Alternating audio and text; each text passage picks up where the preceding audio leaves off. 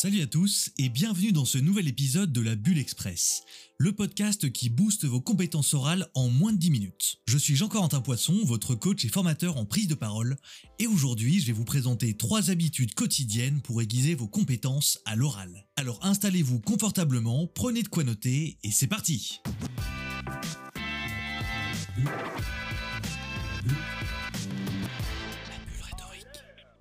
Et bonne année le mois de janvier, c'est le mois le plus propice aux bonnes résolutions. On veut devenir meilleur, développer de nouvelles compétences et atteindre les sommets. Mais si on ne lance pas vite des actions régulières, ça va être dur de maintenir cette détermination. Alors si votre objectif cette année, c'est de devenir meilleur à l'oral, voici trois actions à réaliser de façon quotidienne ou au moins hebdomadaire pour vous améliorer. Et en fin d'épisode, je vous expliquerai comment les implémenter dans votre vie. On commence tout de suite avec la première habitude.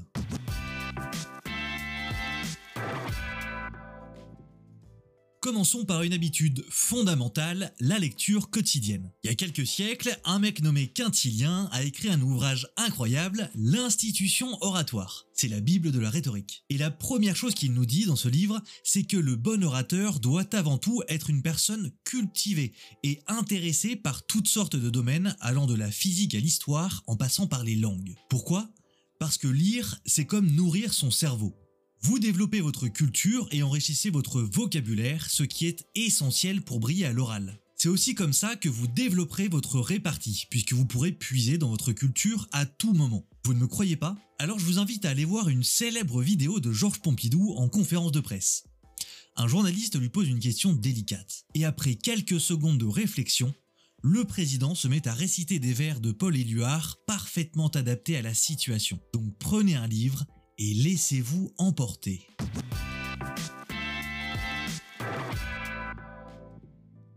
La deuxième habitude beaucoup trop sous-estimée, c'est d'observer et d'analyser d'autres orateurs. En regardant d'autres personnes parler, essayez de comprendre ce qui vous plaît, ce qui vous touche et notez tout ce que vous pourriez reproduire. Mais ce n'est pas tout.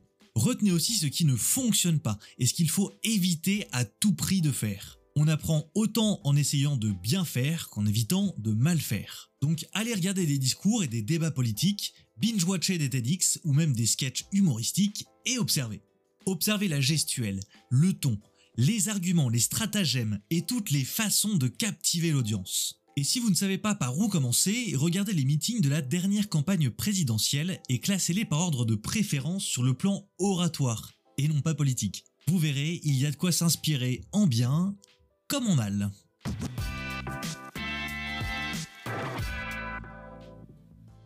Troisième habitude excellente pour vous améliorer à l'oral, l'auto-analyse. De façon régulière, écrivez des discours puis filmez-vous en train de les prononcer, même si vous le faites seul dans votre salle de bain. Et si vous avez l'occasion de le faire parfois en public, faites-le.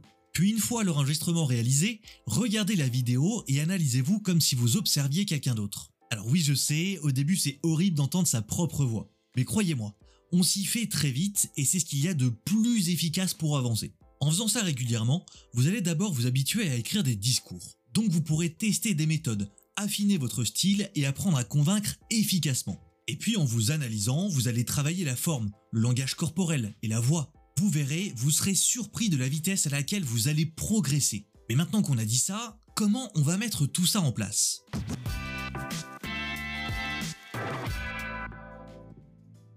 La force d'une habitude, elle vient de sa simplicité à être mise en place et surtout à être répétée. Donc pas la peine d'essayer d'écrire un discours par jour, de regarder 10 conférences tous les soirs ou même de lire 2 livres par semaine. Le passage à l'action serait beaucoup trop brutal.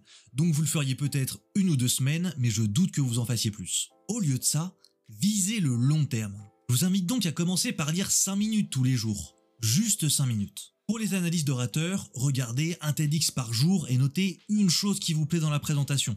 Ça dure une douzaine de minutes et vous pouvez le faire dans le métro. Et pour l'auto-analyse, commencez en préparant une présentation d'un paragraphe par semaine sur un sujet qui vous plaît. L'idée encore une fois n'est pas d'opérer un changement radical et brutal, mais au contraire un changement durable et efficace sur le long terme.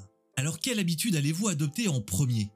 N'hésitez pas à partager vos expériences et vos progrès avec moi, ça me fera super plaisir. Et si cet épisode vous a plu, partagez-le autour de vous et laissez la meilleure note sur votre plateforme d'écoute. Merci d'avoir écouté cet épisode jusqu'au bout. Et souvenez-vous, la prise de parole, c'est un art qui se cultive tous les jours. Je vous souhaite le meilleur pour cette nouvelle année, qu'elle soit pleine de belles prises de parole et surtout pleine de belles expériences. Moi pour 2024, je m'engage à vous apporter de plus en plus de valeur sur tous les contenus, que ce soit ici ou sur les autres réseaux sociaux. Alors pensez à vous abonner. Allez ciao